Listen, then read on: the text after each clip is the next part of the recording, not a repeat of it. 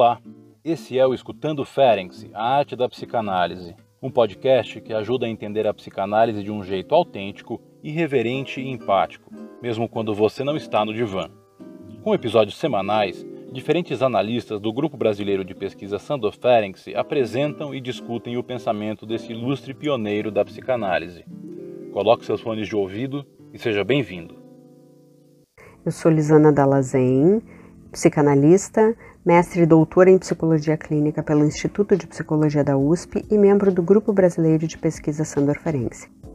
Eu vou apresentar para vocês hoje um pouquinho do diário clínico, sobretudo o recorte do caso RN, que é o famoso caso da Elizabeth Severn, o principal caso do diário clínico, que é um livro que não é estruturado como a gente concebe um livro psicanalítico, né? Com capítulos definidos, com temas bem estabelecidos, são notas, registros que o Ferenzi fazia ao longo do final de algumas sessões ou no final do dia, de forma contínua no período de janeiro de 1932 a outubro daquele mesmo ano. Essas notas foram publicadas somente 53 anos após a morte de Ferenczi e foram publicadas exatamente como ele escrevia. Então, o livro agrega um grau de dificuldade para quem deseja ler por vários motivos. Primeiro, porque ele é escrito dessa forma, não sistematizada. Segundo, porque o livro contextualiza, na minha compreensão, três dimensões: uma dimensão teórica que abarca a teoria do trauma que ele desenvolve ao longo da análise de quatro mulheres, sendo que quatro dessas são americanas, a Elizabeth Severne, a Clara Thompson e a Izette DeForest. Uma dimensão técnica ligada ao problema do trauma, então para que a gente possa compreender o que ele vai propor nesse livro diário clínico, que é a análise mútua, a gente precisa minimamente saber os desenvolvimentos teóricos de trauma e os outros dois tempos da técnica que ele já passou, que é a técnica ativa e a elasticidade da técnica e também uma terceira dimensão, que é pessoal, onde ele vai fazendo ao longo do exame do conteúdo dessas pacientes uma autoanálise e ao mesmo tempo tecendo uma crítica ao dispositivo analítico do Freud do princípio de abstinência e também uma crítica à sua própria relação com o Freud. Dessa forma, ao longo do diário clínico, o Ferenczi consegue colocar em foco a criança traumatizada pela hipocrisia do adulto, o doente mental traumatizado pela sociedade e os pacientes cujos traumas são reativados pela hipocrisia profissional e a rigidez técnica do analista. A primeira nota que a gente encontra quando abre o livro é uma nota de 7 de janeiro de 1932, que tem por título A Insensibilidade do Analista. Nesse texto, o Ferenczi começa a criticar a frieza do analista e surge a história da paciente Clara Thompson, que é nomeada no diário clínico de paciente DM. Existe uma nota de rodapé que conta a história da carta de Clara Thompson denunciando ao Freud que Ferenczi havia beijado a paciente e que esta carta foi parar na mão do Ernest Jones e foi então publicada no volume 3 da biografia do Freud e é responsável por um processo de silenciamento de toda a obra do Ferenczi, pois o Jones demonstra claramente no volume 3 da sua obra, né, que é a biografia do Freud, a inamistosidade que existia entre ele e o Ferenczi, né, e a tentativa dele de colocar o Freud contra o Ferenczi. E conseguiu, de algum modo, fazendo com que Ferenczi não fosse lido por longas décadas. O texto do diário clínico tem pontos bastante impactantes. A paciente que a gente vai conversar hoje, que é a paciente RN, tem como nome de nascimento Liota Brown. E ela mesma decide trocar esse nome de Liota Brown para Elizabeth Severo quando ela se separa do primeiro marido, do primeiro casamento, aos 22 anos. E desse casamento ela teve uma filha que chamava-se Margaret. Ela transitou muito entre a América e a Europa depois dessa separação e ela sofria intensamente de sintomas incapacitantes como alucinações, pesadelos, confusões, depressões severas, ideias suicidas. E numa das suas estadias em Nova York, ela procurou Otto Rank, que foi quem encaminhou Elizabeth Sever para o Ferenc. Ela começa o tratamento com ele e logo no início, no primeiro encontro, o Ferenzi reconhece seus sentimentos contratransferenciais, que não eram de simpatia por aquela mulher e que inclusive o intimidava e angustiava, descrevendo-a como sendo uma mulher dotada de uma força de vontade extraordinariamente poderosa e que denotava algo de soberano, algo de superioridade numa rainha. Ele esforçava-se então para manter sua posição de superioridade analítica que ele acreditava necessário naquela época para tratar dos pacientes. Mais tarde, durante o tratamento, a própria Elizabeth Sever relembra ao longo de uma sessão que nos primeiros encontros chamou a atenção dela o tom de voz doce e insinuante com que o Ferenzi falava com ela. Essa interpretação da paciente a respeito do tom de voz do analista, que nas fantasias dela confirmavam que ele estaria apaixonado e que declarara a ela seu amor, levou o Ferenzi a tomar consciência das camadas mais profundas da sua contratransferência. Assim, essa manifestação da Elizabeth para Ferenzi encontrou ancoragem em algo do inconsciente dele que o teria motivado a uma artificialidade em seu comportamento, um exagero no sentido de tentar agradá-la. Ao longo da análise, Elizabeth fazia exigências de cada vez mais horas de sessões, ao longo do tempo passou a exigir que ele atendesse ela no hotel onde ela se hospedava, que se ele não confessasse seu amor por ela, a análise não prosseguiria, e por um período Ferenzi cedeu a todas essas demandas. Né? Quando ele se dá conta da gravidade dessa enfermidade e de vários fracassos anteriores de suas tentativas de cura de pacientes, Ferenzi conclui então que ele precisava examinar sua própria contratransferência. Essa parece uma linha essencial do diário clínico, né? A insensibilidade do analista versus a sensibilidade do analista. E a sensibilidade do analista passa basicamente pelo exame da contratransferência do analista.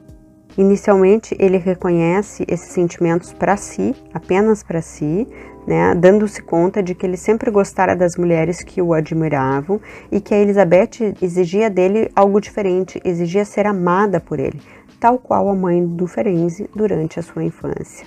Ele admitiu que percebera ela como uma jovem antepática e como uma espécie de supercompensação por esse sentimento, ele se esforçava por atender todos os desejos dela.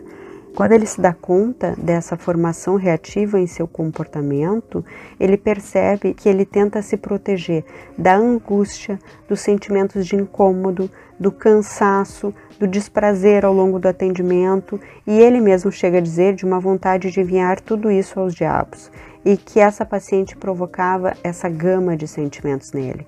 Então a formação reativa servia como um escudo para ele não se encontrar com esta afetação que ela causava nele. Reconheceu ainda a existência de fantasias libidinosas e lúdicas nele durante o atendimento de casos graves como esse. O sentimento de culpa por essas contratransferências levou Ferenci a tentar compensar a paciente. E ela ia se instalando na vida dele de uma forma muito autoritária, exigindo exclusividade e incondicionalmente um atendimento privilegiado. Chega uma época que eles conseguem, em 1928, recuperar uma parte das lembranças traumáticas da paciente através do método de relaxamento e regressão. Então ele escreve numa nota de 12 de janeiro de 32 cenas dramáticas que ela conseguiu relembrar ao longo de uma sessão onde os primeiros registros de trauma aconteceram quando a paciente tinha um ano e meio de idade e um adulto prometeu a ela uma coisa muito boa. Desse modo, a menina começou a apresentar desmaios, sentimentos ineficácias e um semi-embrutecimento, porque o que ela recebeu não foi uma coisa muito boa, mas foi um abuso sexual. O segundo episódio que a paciente consegue lembrar ao longo das sessões foi aos 5 anos de idade, quando os órgãos genitais dela foram artificialmente dilatados e tóxicos nela administrados, ou seja, ela passou a ser drogada aos 5 anos de idade para ser abusada. E isso se tornou uma sistemática durante a infância dela, levando ela a impulsos de suicídio frequente. O Ferenzi, né, durante esse período do atendimento, os traços de loucura que emergiam depois dessa data, dos cinco anos de idade da paciente, eram tentativas desesperadas dessa menina de viver. Ela passou muitos anos sendo abusada e drogada, e um dos últimos momentos que ela lembra é um trauma que ela viveu aos 11 anos de idade, quando foi submetida a uma hipnose e abuso sexual constante. O quadro ficou muito agravado no momento da separação dos pais de Elizabeth, que na época ainda se chamava Liota Brown. O pai, quando se separou da mãe, se despediu dela amaldiçoando-a e verbalizou todo o desprezo dele pela filha e a culpou pelo ocorrido. Então ela passou a viver em um estado constante de atomização psíquica, estupor catatônico, alucinações e o que a gente já mencionou, as tentativas de suicídio. Nesse momento da análise, né, surgiram lembranças de outros materiais que foram estarrecedores tanto para Elizabeth como Ferenzi. Ela lembra de ter sido obrigada a participar da morte de um negro, disparando a arma, o que fazia com que ela se sentisse uma assassina. Ambos ficaram incrédulos com essas lembranças. Conseguiram juntos reconstruir essa história de repetidos traumas da infância da paciente, mas houve um momento em que todo o processo ficou estagnado. Ela dizia para o Ferenzi que a análise dela não conseguia avançar porque a análise dele não tinha sido terminada. E é ela, a paciente RN, Elizabeth Severn, que propõe ao Ferenzi o dispositivo da análise mútua. Então, num determinado momento, ela diz: Olha, Ferenzi, a gente conseguiu que eu lembrasse de muita coisa, mas isso aqui não está funcionando e eu preciso que tu me ajude, né? É como se ela dissesse desse jeito para ele assim. E para que tu me ajude, a tua análise precisa avançar. Então, nós vamos fazer assim tu entra e tu deita no divã e a gente primeiro faz uma hora da tua análise, em que eu sou a tua analista, e depois a gente inverte, porque ao estar analisado, tu vai ter condições de me escutar melhor e me analisar. E assim então é que começa os registros desse procedimento de análise mútua que é uma proposição feita pela paciente do Ferenc. Ele, que mediante todas essas lembranças e a gravidade da situação que ela estava, de repetidas tentativas de suicídio ao longo do próprio tratamento com o Ferenzi, num ato desesperado de tentar resgatar essa paciente, aceita essa proposição e cede a essa experiência de análise mútua. É evidente que, lendo as notas do diário clínico, existia um analista preocupado com essa gravidade da paciente, né? Sabemos hoje que Ferenzi fez a psicanálise avançar ao levar ao extremo essa experiência de análise, né? Buscando confirmar suas proposições de hospitalidade, de empatia e, sobretudo, de saúde do analista, embora ele tenha sido duramente criticado justamente por falta de saúde do analista ao levar essa experiência a essa radicalidade. Mas o próprio Ferenzi, no final do livro, né, antes de encerrar o diário clínico, faz uma nota dizendo que os analistas que atenderem pacientes com esta gravidade não vão precisar se lançar a radicais como essa que ele precisou fazer, pois já terão todos os registros da experiência dele para poderem pensar e elaborar as teorias e as técnicas necessárias. E ele dá dessa forma um atestado de saúde mental, de que ele sabia o que ele estava fazendo. Então, através dessa prática clínica, ele realizou uma revisão e a remodelação de conceitos cruciais acerca do trauma no campo do narcisismo e da técnica a ser utilizada com essas configurações psíquicas.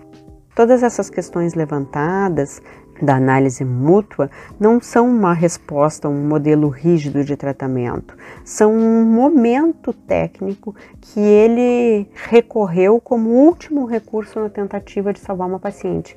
Esse é um dos motivos em que o Ferenzi é considerado o pai da psicanálise contemporânea, né? Porque ele coloca em cena a dinâmica intersubjetiva da relação analítica e ele propõe que os analistas examinem o campo de afetação existente entre analista e analisando, né? onde o psiquismo do analista passa a fazer parte do dispositivo técnico do tratamento.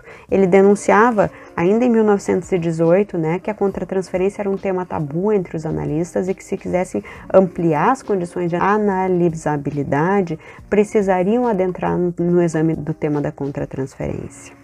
Quando eu penso acerca das considerações necessárias da análise mútua e, sobretudo, a implicação desse material para a clínica contemporânea, uma delas é essa que eu mencionei há pouco, o atestado que oferece de sanidade mental e de exercício clínico no sentido mais estrito de clinicar a questão da análise mútua, evidentemente traz à tona problemas éticos. Não nos esqueçamos, porém, de que as notas do Ferenzi eram para uso próprio. Essas notas que ele escreveu e que estão publicadas no Diário Clínico não eram textos elaborados, prontos e acabados para apresentar e defender teses. Eram notas para uso próprio, não tinham a intenção de ser publicadas. Então a gente precisa ter cuidado na hora de interpretar esse material de uma forma tão dura. Há considerações que também precisam ser circunscritas, como a de que a proposta da análise mútua da paciente poderia servir para a paciente tirar proveito dos complexos do analista e manter-se assim entrincheirada em seu próprio núcleo patogênico. Essa me parece uma das ponderações importantes que precisam ser feitas a respeito da análise mútua e que então a paciente poderia estar se usando da análise mútua, invertendo as posições e ficando numa posição defensiva. Não parece que foi o que aconteceu no caso de Elizabeth Sever e do Ferenzi, nem de que essa fosse a intenção dela e nem de que isso foi o que aconteceu. Quando o Ferenzi diz que vão encerrar, que vão encerrar essa experiência de análise mútua, ela faz uma síntese dessa experiência onde ela diz o seguinte: Ferenzi, o teu trauma mais importante foi a destruição da genitalidade. O meu trauma era pior Vi a minha vida destruída por um louco criminoso, o meu espírito destruído por venenos e um embrutecimento sugerido, meu corpo enxovalhado pela horrível mutilação no pior momento, exclusão de uma sociedade onde ninguém acreditaria na minha inocência, e enfim, o horror dos eventos do último assassinato sofrido. Quando ela fala para o Ferenzi esta compreensão dela a respeito da análise dele e da análise dela, fica claro que ela não se usou desta posição defensiva de se usar dos complexos do analista para se manter entrincheirada na sua própria neurose. Sabemos que o intuito do Ferenzi era genuíno de poder examinar e experimentar alucinatoriamente as vivências do outro. Penso então que, de algum modo, ao abandonar essa experiência de mutualidade e voltar à posição analítica anterior, Ferenczi consegue alertar para a necessidade de o analista manter uma posição analítica de implicação, de ser afetado, rompendo a frieza supostamente necessária, mas sem perder a direção do tratamento. Seria uma forma de confirmar que podemos modificar a técnica no ponto que recai sobre a abstinência, mas não é possível abrirmos mão da posição de neutralidade do analista. O que o Luiz Cláudio Figueiredo chamaria de uma postura implicada do analista, porém reservada. A segunda consideração que eu faria a respeito do diário clínico diz respeito justamente às sensações derivadas dos efeitos que vivenciamos nas nossas salas de análise, das descargas de afetos não simbolizadas dos analisandos, ou seja, as catarses, de modo que esses afetos sofram transformações, como diz o Daniel Cooperman, o que é possível justamente pela presença sensível do analista. Na minha leitura, a questão incide sobre a dimensão estética da contratransferência. Né? A gente sabe que a noção de sensibilidade é oriunda do campo da estética, da capacidade de afetar e ser afetado pelo outro, mas não podemos ficar numa postura ingênua de que é a sensibilidade do analista que vai transformar os destinos do afeto do analisando. É preciso, sim, uma disponibilidade do analista para ser afetado, mas também para poder se afastar dessa afetação e fazer um trabalho de perlaboração dessa contratransferência, ou seja, trabalhar através do sensível, proporcionando a passagem do sensível à construção de sentidos. Então, o que eu penso que o diário clínico nos deixa de legado é justamente a afetação do analista como a dimensão estética da contratransferência. Né? O caminho para se chegar na transformação do sensível do analista à construção de sentido é larga, é uma caminhada larga, precisa incluir muitos aportes e teorias para que se sustente essa passagem. Contudo, a experiência de análise mútua com que o Ferenzi se lançou é ponto de ancoragem para todo o campo de pesquisa contemporânea a respeito desse tema. Eu gostaria de ressaltar ainda que Ferenc, em 1933, aponta para a necessidade de uma sintonia de linguagens entre analista e paciente, de modo que a dupla analítica consiga realizar o trabalho de acordo com o modelo usado com crianças, na esteira do que ele colocou no texto Análise pelo Jogo. Assim, ele abre mão da sua própria linguagem da paixão, o analista pode decifrar a criança que rompe dentro das sessões e, sobretudo, decifrar a criança que rompe dentro das sessões através da sua própria contratransferência, por intermédio das suas próprias sensações físicas, que vão passar a fazer parte do trabalho, primeiro, do analista e, em segundo, da dupla que se encontra nesse campo de afetação. Dessa forma, o legado do diário clínico, que é a sensibilidade do analista, passa a ser a matéria bruta do trabalho de perelaboração da contratransferência, pensado por mim na minha tese de doutorado como uma abertura para a reconstrução de marcas e traços minêmicos que favoreçam os processos de simbolização primários do psiquismo do paciente. Então, circunscrevendo a partir do diário clínico o Ferenzi como precursor do trabalho da contratransferência, eu posso dizer que o diário clínico incide diretamente na aquisição crescente de confiança do analisando no psicanalista, quando este abandona sua postura de hipocrisia de frieza analítica e se permite ser afetado pelo encontro daquela dupla.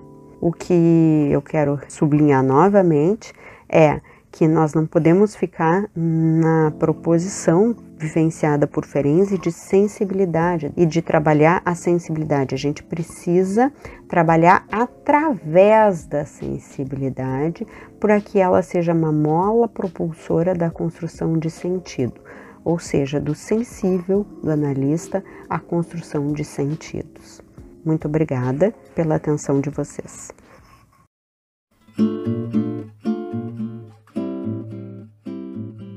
Esse foi o Escutando Ferenczi, a arte da psicanálise, um podcast organizado pelo Grupo Brasileiro de Pesquisa Sandor Ferenczi.